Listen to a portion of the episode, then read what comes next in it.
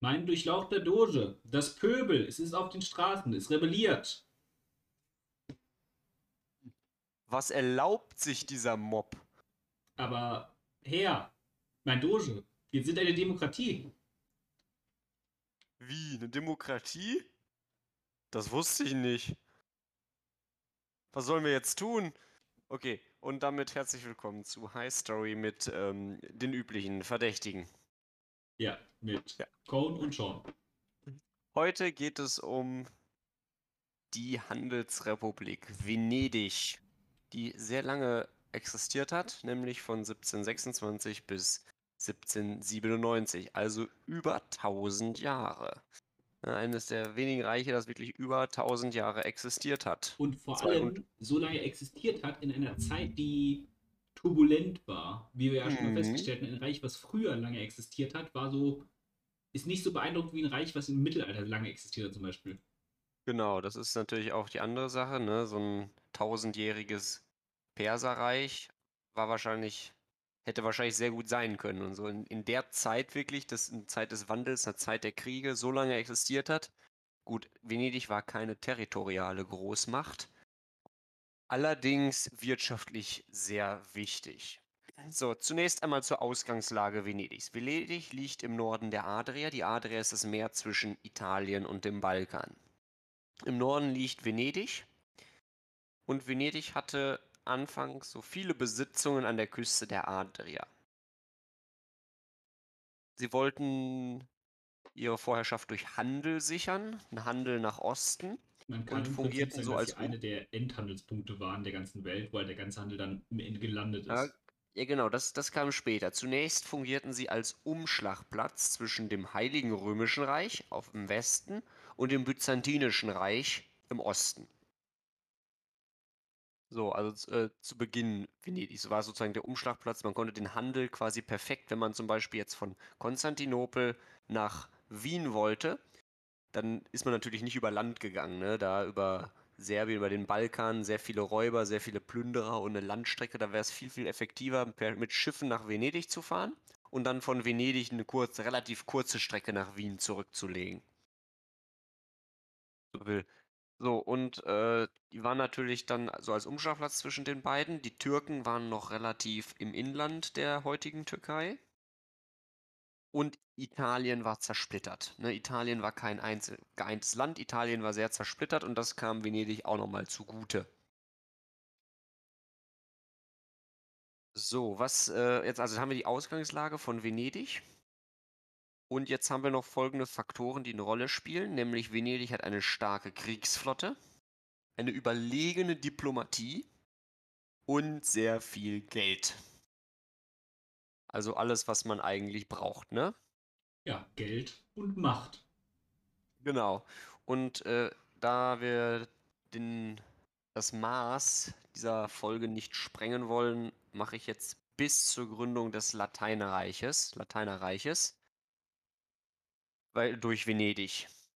So, äh, 18, äh, nee, 1082. Also Venedig wollte jetzt Handelsbeziehungen ausbauen, ne, hat überlegt, wie mache ich das bloß und hat dann äh, dem Byzantinischen Reich Hilfe angeboten mit der eigenen Flotte. Ja, zu der Zeit also, war das Byzantinische Reich ja noch etwas größer. Das war sehr, sehr groß, ne? Ungefähr die Hälfte von Anatolien und ganz mhm. Griechenland und ein Großteil des Balkans und Kreta ganz interessant als kleiner Knowledge Drop hier ist, das Byzantinische Reich war früher auch bekannt als das Oströmische Reich. Es ist effektiv auch das Oströmische Reich, aber durch das Aufkommen des Heiligen Römischen Reiches, äh, was dann natürlich den Titel Rom für sich beansprucht hat, wurde das Byzantinische Reich langsam als Byzantinisches Reich genannt, denn, genau. weil man sich als Heiliges Römisches als die wahren Erben Roms darstellen wollte. Und genau, nicht das also Oströmische das Reich, was halt tatsächlich ein Überbleibsel davon war. Das Byzantinische Reich ist aus dem Oströmischen Reich hervorgegangen. Das auf jeden ja. Fall. Aber es so. hat trotzdem mehr Anspruch an Rom als das Heilige Römische Reich, würde ich grundsätzlich sagen. Weil es halt tatsächlich. Ja. Nun ja das äh, Byzantinische Reich. Also Venedig will jetzt Handelsprivilegien. Das ist den Mehrwert als alles andere. Irgendwo Handelsposten und Handelsprivilegien, dass die eigenen Händler da zugelassen sind und keinen Zoll, keine Steuern oder sonst was zahlen müssen. Und das hat Venedig gefordert im Gegenzug für die Kriegsflotte gegen die Türken. Also Venedig bietet die eigene Kriegsflotte an, die Venedig bei Venedig sehr, sehr stark ist, für Byzanz gegen die Türken. Im Gegenzug dazu garantieren die Byzantiner den Venezianern Handelsrechte. Ja, das haben sie natürlich gemacht, weil sie gedacht haben, ja, super, ne, Win-Win für uns beide, ne? Wir kriegen die Kriegsflotte gegen die Türken und wir kriegen ja auch Reichtum durch Venedig. Ja, das war auch so. Das Problem ist, äh, dass Venedig handelstechnisch ein bisschen besser war. Und somit dann den byzantinischen Markt dominierte. Und da irgendwann sahen dann die Byzantiner äh, die Grundlage der eigenen Finanzierung gefährdet. Ne? Das ist wie wenn man einen äh, Konzern, im heutigen, in der heutigen Zeit einen Konzern zu mächtig werden lässt, der dann selber Einfluss nimmt auf die Politik, dann hat man als Staat ein großes Problem. Ja, es ist halt irgendwie nicht so optimal, wenn halt das ganze, der ganze Wert, der erschaffen wird, zwar nominell im Land erschaffen wird, aber halt nicht im Land am Ende verbleibt, weil es halt irgendwie weggehandelt wird. Genau, das ist richtig. Und dann immer durch geschickte Handelswinkelzüge, sag ich jetzt mal, zu dem Preis kaufen, zu dem Preis verkaufen, dass dann am Ende vom Wert her sehr wenig übrig bleibt für das eigene Land. Das ist äh, natürlich problematisch. Ja, Und deshalb mitunter wurden diese man sagen, die Privilegien dann- waren durchaus ein relevanter Faktor im Untergang des Byzantinerreichs. Ja, das auf jeden Fall. Äh, deshalb wurden diese Privilegien dann auch ungefähr 50 Jahre später, naja fast, 40 Jahre später aufgehoben. Was macht Venedig? Also für wenn man Handelsprivilegien bekommt, dann helfen sie einem mit der Kriegsflotte. Was machen sie wohl, wenn man ihnen die Handelsprivilegien entzieht? Nicht mehr mit der Kriegsflotte helfen oder noch Ja, mehr mit der so freund- Kriegsflotte helfen? Oder so jemand anderem mit der Kriegsflotte helfen? Eins, Ja, zwei oder drei? Ähm, in diesem Fall war das sogar Möglichkeit 4. Äh, sie haben ihre Kriegsflotte eiskalt für einen eigenen Raubzug gegen die chinesischen, äh, gegen die äh, byzantinischen Städte eingesetzt. Ne? Das heißt, sie waren mit ihrer Flotte äh, wegen des äh, also die waren ihrer Flotte wegen ähm, des ersten Kreuzzuges ne, in Ägypten und dann sind sie zurückgezogen. Und jetzt kam noch eine Sache dazu. Byzantinische Reich hat Privilegien an Pisa verteilt, also einen Konkurrent Venedigs, und das geht natürlich gar nicht, ne? Also, was haben sie gemacht? Einfach mal die ganze Küste Byzanz geplündert mit ihrer Flotte. Daraufhin haben sie wieder die Privilegien bekommen. Und Pisa hat sie verloren. Ja, das war dann natürlich nicht so optimal. Für Genau. Byzanz. Weil der Konzern dann gesagt hat, na dann, Ich meine, irgendwelche Handelspartner brauchten die Byzantiner ja auch. Und jetzt waren halt die Pisaner, ne? Scheiße, deshalb nennen sie dann doch wieder die Venezianer. naja, es ist dann So. ein bisschen mafiöses, mafiöses gewesen. Typisch italienisch könnte man sagen. Entweder du bezahlst mein Schutzgeld oder ich äh, raub dich aus. Genau. Ja, das, das kam dann noch später. Da kam nämlich noch etwas dazu. Und zwar äh, Friedrich Barbarossa, der sagt was, das war so ein deutscher Kaiser, Ja, habt ihr vielleicht schon mal gehört? Ein, zweimal den Namen. der Ganz, ganz selten. mal, der irgendwann mal in Norditalien eingefallen ist. Und dann hat, äh, ist Venedig da auch noch einem Bund beigetreten, um das einzufallen. Wie gesagt, Venedig wollte keine zentrale Macht in Italien. Das war auch ein wesentlicher Bestandteil Venedigs Politik. Die haben immer durch Intrigen, durch Hafenblockaden versucht, die italienischen Städte im Gleichgewicht zu halten. Und quasi, dass keine jetzt äh, hervorsticht. Irgendwann haben sie sich auch mal halt mit dem, Mächte-Juggling, ne? genau, irgendwann haben sie sich dann auch mal mit dem Papst angelegt. Wie das ausgegangen ist, kann man sich ja denken, ne? Was macht der Papst, wenn man sich mit ihm anlegt? Exkommunikation, du ungläubiger Heide. Natürlich, er exkommuniziert dich erstmal. Richtig, das macht der Papst. So, und äh, So, jetzt ist folgendes. Jetzt hat Venedig da, also Venedig macht sich viele Feinde, aber ist natürlich durch den Handel weiterhin sehr, sehr reich. Ne? Das ist immer so eine Sache. Venedig im Gegensatz zu vielen anderen Staaten, die Schuldner about haben, money, money, money. Ja, hat Venedig Geld. Gut, im Byzantinischen Reich gab es dann einen Pogrom gegen alle Latiner. Also die haben da wirklich Leute verhaftet, Händler verhaftet, Händler getötet. Allerdings nicht nur aus Venedig, sondern auch aus den äh, Konkurrentenstaaten Italiens. Und zwar haben sie die Konkurrentenstaaten Italiens deutlich mehr geschwächt als Venedig. Nichtsdestotrotz führten diese Pogrome zu einem Aufstand in Venedig, bei dem der Doge ermordet wurde.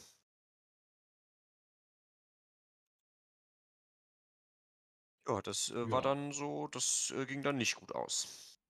Das äh, würde ich unterschreiben. Nicht gut. So, die Handelsprivilegien waren natürlich widerrufen und allerdings haben dann die Venezianer erneut einen Sieg errungen über die pisanische Flotte und dadurch hatten die Byzantiner wieder keine andere Wahl, als ihre Freiheit an den Meistbietenden zu verkaufen, nämlich an die Venezianer. Erneut haben sie Handelsprivilegien bekommen. Genau. Das ist irgendwie Immer, so ja, eine Geschichte, irgendwas hatten sie das immer immer Petto. wieder dasselbe. Irgendwas hatten sie immer wieder im Petto. Aber natürlich war jetzt Venedig, also die Spannungen zwischen Venedig und Byzanz, das war so ein Diktat-Handelsprivileg. Das war nicht so aus Freundschaft, so wir bieten euch eine Flotte für Handelsprivilegien, sondern so ein richtiges Diktat. So, ihr seid, ihr habt jetzt diese Handelsverträge zu unterzeichnen. Ja, und äh, dann wollte sich Venedig natürlich rächen für diesen Verrat Byzanz. Und da kam eine Sache dazu, nämlich der vierte Kreuzzug. Wie immer, die Pilger aus Europa, aus Westeuropa, sind natürlich losmarschiert. Und haben alles nix. geplündert auf dem Weg. Ja, pass auf. Äh, ohne nix. Die sind irgendwie einfach losmarschiert und waren dann, sammelten sich in Venedig. So, normalerweise, wenn so ein fremdes Heer sich in einer Stadt sammelt, denkt man so, hm, was wollen die hier? Venedig dachte da anders. Hm, die sind hier. Wie können wir sie nutzen? Moment. Sie sind arm, sie sind ausgebeutet, sie wissen nicht, wie sie ins Heilige Land können. Ich habe Geld, ich habe Schiffe, was kann ich tun? Ich schiffe sie dahin, wo ich sie brauche, um Umfug anzurichten. Ja, genau, so ähnlich. So, und jetzt hat er dann mit dem Kreuzfahrerheer, haben die, die Venezianer ausgehandelt, die Stadt Zara einzunehmen. Also das Kreuzfahrerheer, waren ja Soldaten, nimmt die Stadt Zara ein. Die katholische Stadt Zara nehmen sie ein. Und im Gegenzug dazu bringt Venedig sie mit Schiffen äh, ins Heilige Land. Ist ja eigentlich ein guter Deal, ne? Ja, klingt erstmal vielversprechend. Und dann äh, gab es in Byzanz irgendwie so einen Thronfolgestreit. Ja, und dann haben die Venezianer gesagt, ey Leute, wollt ihr nicht ein bisschen mehr Geld haben? Dann lass uns doch mal in Byzanz, in Konstantinopel, ist jede Menge davon. Sollen wir nicht mal dahin fahren? Und das haben dann, sagten die Kreuzfahrer natürlich, ja, warum nicht? Ja, die große Also? Welttour mit den äh, Venezianern. Genau, also haben sie Byzanz belagert, eingenommen und es kam zur wirklich zur größten Plünderung des Mittelalters, kann man wirklich sagen. Byzanz wurde restlos von Venedig geplündert und selbst als die Stadt bereits eingenommen war, sind noch Venezianer aus Venedig dahin gereist, um die Stadt weiter zu plündern. Ja, sämtliche Reichtümer wurden dann nach Venedig gebracht. Und äh, das Byzantinische Reich zerfiel daraufhin natürlich. Ne? Es, äh, hier so die Städte Trapezunt, Korinth und so haben sich längst losgesagt von der Herrschaft Konstantinopels. Also hat Venedig dann das sogenannte Lateinische Kaiserreich etabliert. Also aus dem Griechen, aus dem Byza griechischen Byzantinischen Reich, was die Lateiner sozusagen äh, verjagt hat oder ermordet hat, wurde jetzt das Lateinische Kaiserreich, also sozusagen, man könnte fast sagen, also nicht ein Marionettenstaat von Venedig, Aber, aber ein, aber sehr äh, wirtschaftlich dominiert und äh, auch durch so Privilegien und Zusicherung äh, von drei Achteln der Landmasse gehörte das Reich faktisch, stand das unter chinesischer, äh, unter venezianischer Kontrolle, Ja, wirtschaftlich vor allem. Und, und Kreta? fiel an Venedig und das war auch sehr, sehr wichtig für Venedig, denn damit haben sie quasi die Vorherrschaft im östlichen Mittelmeer. Aber jetzt sind wir bei der Gründung des Lateinischen Kaiserreichs angekommen. Heißt, wir Genau. hören bald mehr zu Venedig. Bald, Aber- irgendwann mal vielleicht. Wir haben auf jeden Fall festgestellt, dass es für Scumbags sind. Und damit freue ich mich, euch zu erzählen, dass wir jetzt nicht ganz so viel von Scumbags in der nächsten Folge hören werden. Nämlich was über die Inka, Pachu- Pachuti, die äh, sehr interessanten Tempel gebaut haben und vielleicht ein paar raubende, plündernde Spanier. Äh, Nun ja, Geschichte wiederholt sich. ja, Raub und Plünder, das ist so ein Motiv, Motiv, was man öfter mitbekommt. Auf jeden Fall war es das für heute. Wir freuen euch auf, freuen uns auf nächste Woche, wenn ihr auch zuhört. Gebt uns eine gute Bewertung, folgt uns und erzählt es weiter an Leute, die ihr denkt, es könnte es interessieren. Eigentlich alle, weil wir sind der beste Podcast der Welt. Offensichtlich, oder? Also ich sag mal so, wir haben auf jeden Fall eine Welt in unserem Logo. Ja, das ist doch das Schla äh, Top-Schlagargument, äh, Totschlagargument. Auf Ja. jeden Fall. Ciao. Tschüss.